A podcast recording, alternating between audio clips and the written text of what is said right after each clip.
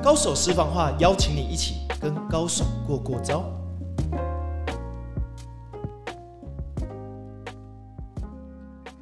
去见厉害的人，扩大你的无限可能。大家好，我是商战西超的执行长俊泰 Jerry，今天来聊聊一个有意思的高手私房话，叫做赚钱的艺人公司。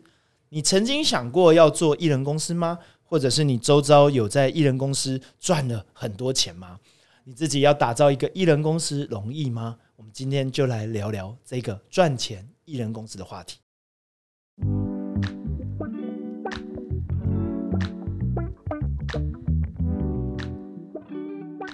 艺人公司啊，越来越受欢迎呢，跟网络普及有关。网络如空气般的便利，所以任何事情连上网，好像就可以赚钱了。再加上各种硬体技术以及技术取得的便利跟便宜性呢，其实消费者只要一只手机，其实也可以做直播；一只手机也可以录课；一只手机也可以开始跟消费者沟通。消费者也开始改变了，因为消费者购买习惯整个改变，大家习惯在网络上购买、收听、收看，每天盯着手机的时间，一天已经超过了七八小时。我周遭也越来越多，因为这股浪潮下去离职、去创业做艺人公司，艺人的事业越来越多。台湾呢有两千三百万人，其中呢有一百五十万家中小企业。其实，在我多年前担任中小企业的顾问的时候，我就发现中小企业在台湾的数量还真多。过去一百三十万家，但疫情后快速的增长到一百五十万家。中小企业占整个企业的总数呢，高达了百分之九十八。也就是说，只有两趴不到是中大型企业，而多数是中小企业。其中，一人公司的加速，其实在这几年快速的增长。有近一半的公司可能人数不到十个人，甚至有些只是一个人。在二零一九年末呢，全球发生了一件大事，这件事情搞得全球大乱，可以是说这一百年从来没有见过，黑天鹅来了。没错，这件事情就是疫情。二零二零年初呢，全球的多国报告发现这个病例。结果呢？短短的时间内变成了一个全球性的大瘟疫、大灾难。这件事情长达了三年，而艺人公司呢，也就是在这个疫情助长下呢，更多的诞生。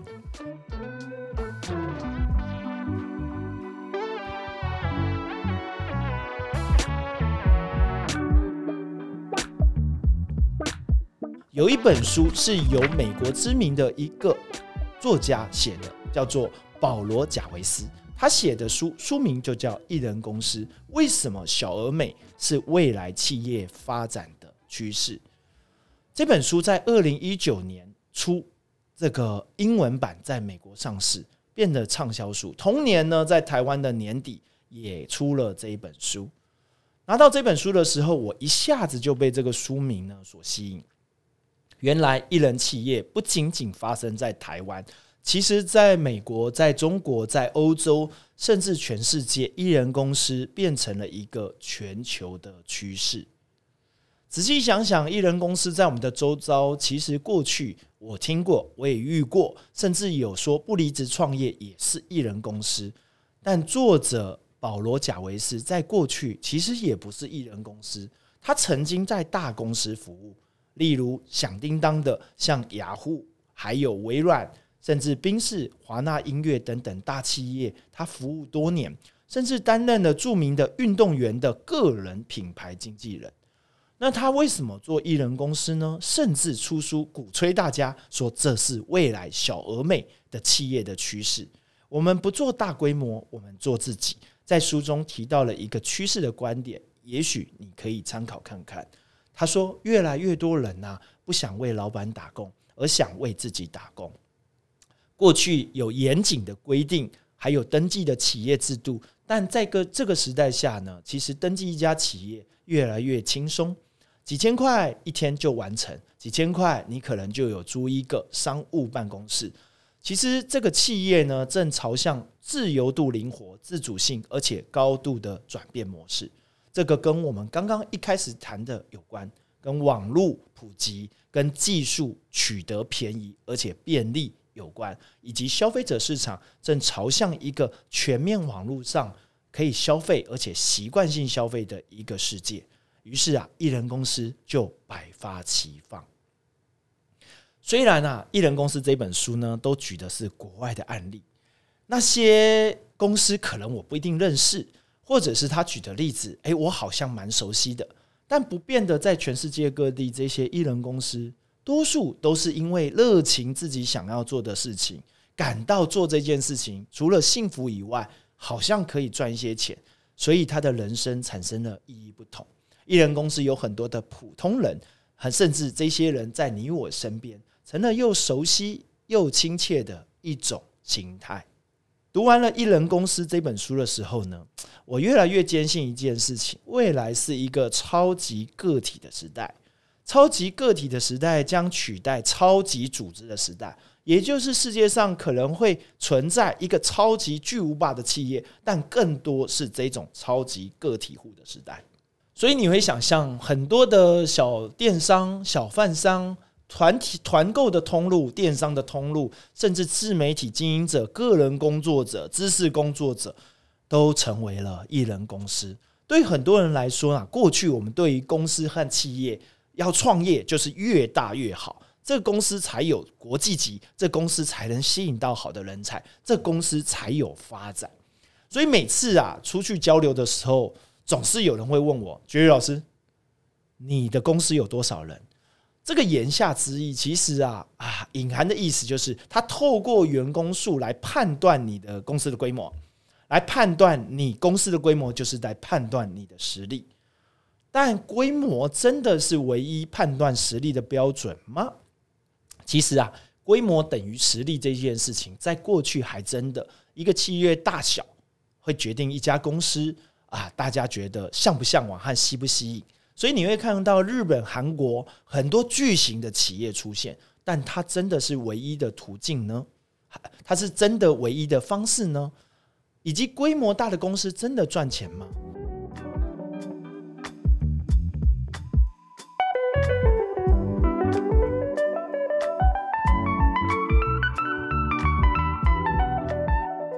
大家知道有一个著名的公司，你我都认识这个老板。这个老板叫做巴菲特。巴菲特有一个投资机构叫做波克夏。波克夏总部大家知道有多少人吗？波克夏总部只有二十名员工。这二十名员工管理每年超过四百五十亿美元的利润的商业帝国。看似规模很小的公司，但是公司实力很惊人。你说艺人公司不赚钱吗？我看到的艺人公司还有些比大公司还赚钱。怎么去衡量一家公司的呃赚不赚钱？已经不是规模了，你就明白艺人公司一家企业做的好不好。我们的评鉴制度要重新思考，不在于人数的多少，规模也不是最重要的衡量。我们要在意的是人效啊的产值才是重点。一个人平均产值有多高，才是真正我们衡量这家公司实际上有没有利润、有没有赚钱、做得好不好、能不能够活得下去的其中一个重要指标的标准。那所谓人效呢，就是每个人在单位时间内所产生创造的价值。在我周遭有很多知识工作者，他的一小时。可能比你一个月薪水还多。以我为例，就像我在帮大企业做顾问，可能一年我可能每个月去一天，我可能一年的薪资就超过了一百万。但是多数的人可能不是像艺人公司这么好赚，甚至你要努力爬到一个位阶，才有可能产生这个单位小时所创造的人效的效益。如果一家公司，雇佣了一千名员工，你试想，每年的净利润如果是一亿元，以净利润来算的话，一个人的人效平均就是十万元。但是如果有一家律师事务所，有三位律师共同成立，每年净利润是三百万元，那人效就是一百万元。显而易见，你会觉得哪一家人效比较高呢？答案是后者，也就是这个法律。的事务所。所以，我们仔细想想，艺人公司赚不赚钱，或者是要用赚钱来衡量吗？有时候我们要思考人效，甚至我们有时候要去思考我们适合什么所以，今天我们在高手私房话谈这个话题的时候，我想要很认真的去思考艺人公司的底层逻辑。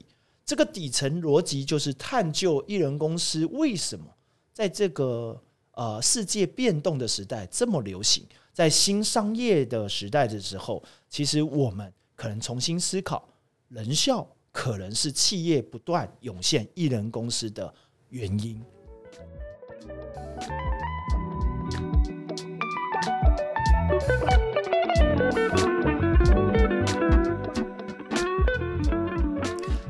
艺人公司啊，并不是指一个公司只有一个人啊。我们有时候误解说，哇，艺人公司就是真的是一个人。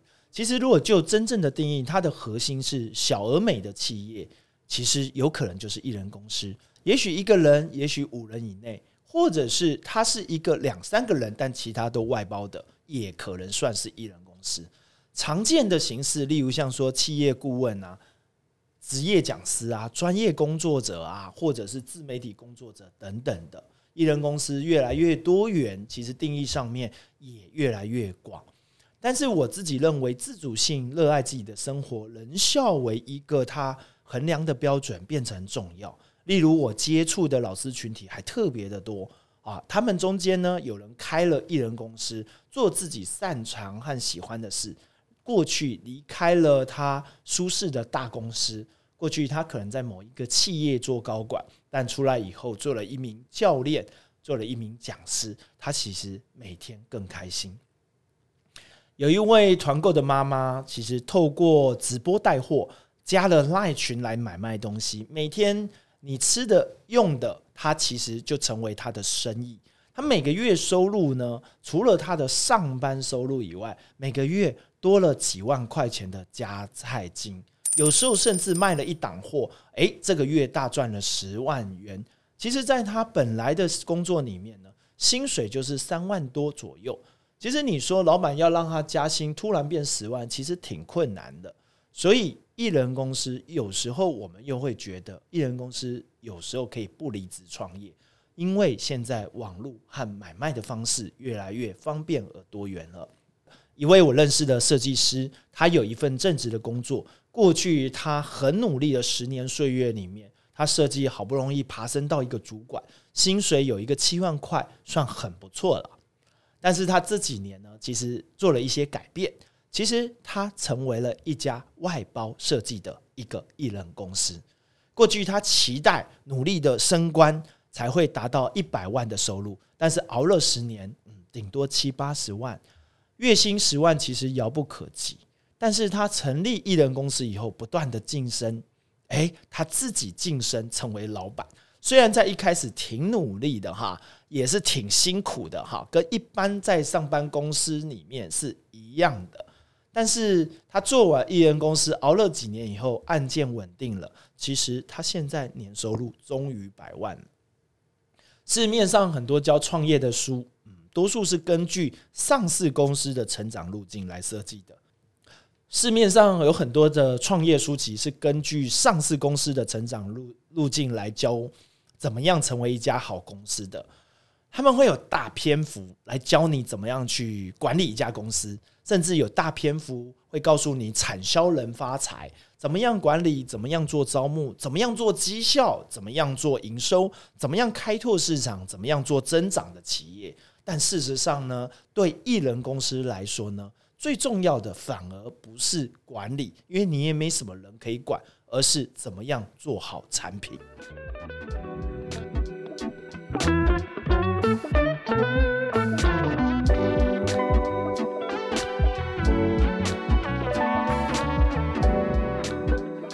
对艺人公司来说呢，最重要的除了产品以外，它最大的资源就是客户的信任。所以，我们并不需要盲目的去追求什么扩张啊、持续发展啊、维持获利啊。其实，比什么都最重要的就是客户有没有信任你，客户愿不愿意跟你购买，持续跟你做生意。其实艺人公司就是一个商业思维，无论是职场上打拼做生意，或者是每一个人有一个想法，你也许没有成立艺人公司，但你可以把自己当做艺人公司来好好经营你的人生。所以，我们说人人都是自己的 CEO，其实顾名思义，也许不是艺人公司。但你底子里面其实有商业的思维，老板的思维也是艺人公司，所以艺人公司在现在的流行里面呢，其实越来越普遍了哈。谈到过去，我从二零零七年到二零二三年创业这几年，十六年来，其实我帮助了太多的艺人公司了。这些帮助的有可能是我的网红公司，透过广告帮他找广告赞助。或者是我的知识学习公司，透过打磨线上课，为一个专业工作者打磨的很好，甚至有些是卖专业的、做顾问的，打造他的商业模式的还不少，在成功的低风险下获得百万、千万和正向循环的事业和收入。所以，艺人公司对我们现在人来说呢，其实呃，生活就在工作，工作就在生活。所以，艺人公司需要很强大的自主性和控制力，这也是人们选择这条路要成功必备的基本条件。当然啦，有很多我看过做艺人公司的，也不少啊，处于一种没有做好，甚至处于一直很辛苦赚不到钱的逆风的循环里面。这个的差异，如果你想想，呃，只是一个低风险创业，我就投入艺人公司。那我跟你讲，哎，那你要好好的注意，没有这么容易。我建议大家，如果有艺人公司思维，也许不离职创业，也许真的离职创业了。艺人公司的人启动有五点以下的建议，这五点可能是我们在做艺人公司的时候，我觉得一定要有的认知，否则你可能会在逆风里面坠落下来。第一点认知呢，就是速度是你最大的优势。艺人公司其实最大的优势就是轻巧快，而找到商业的破局点，你就要用速度、集中火力去把它拿到结果。速度是你最大的资源，因为你比起一些大公司有钱、有资源、有规模、有人，你的速度才是你最大的利器。所以做好一件事情，集中火力特别重要。第二点，艺人公司的人一定要热衷于学习，因为学习才能解决事情。艺人公司需要学的东西还真的很多，因为你每件事情，也许你不一定要自己碰，但你一定要去理解。因为理解的时候，你碰不碰，你可以外包；你不碰，你至少把事情做对，你可以委托人做对。成功的艺人公司呢，通常要做的十件事情。要把它先优先排序列出来，因为你不可能有那么多人一次全部做完，所以我们常常讲做行动中学习，厘清问题，找到解决方法，法绝对是艺人公司一定要懂的道理。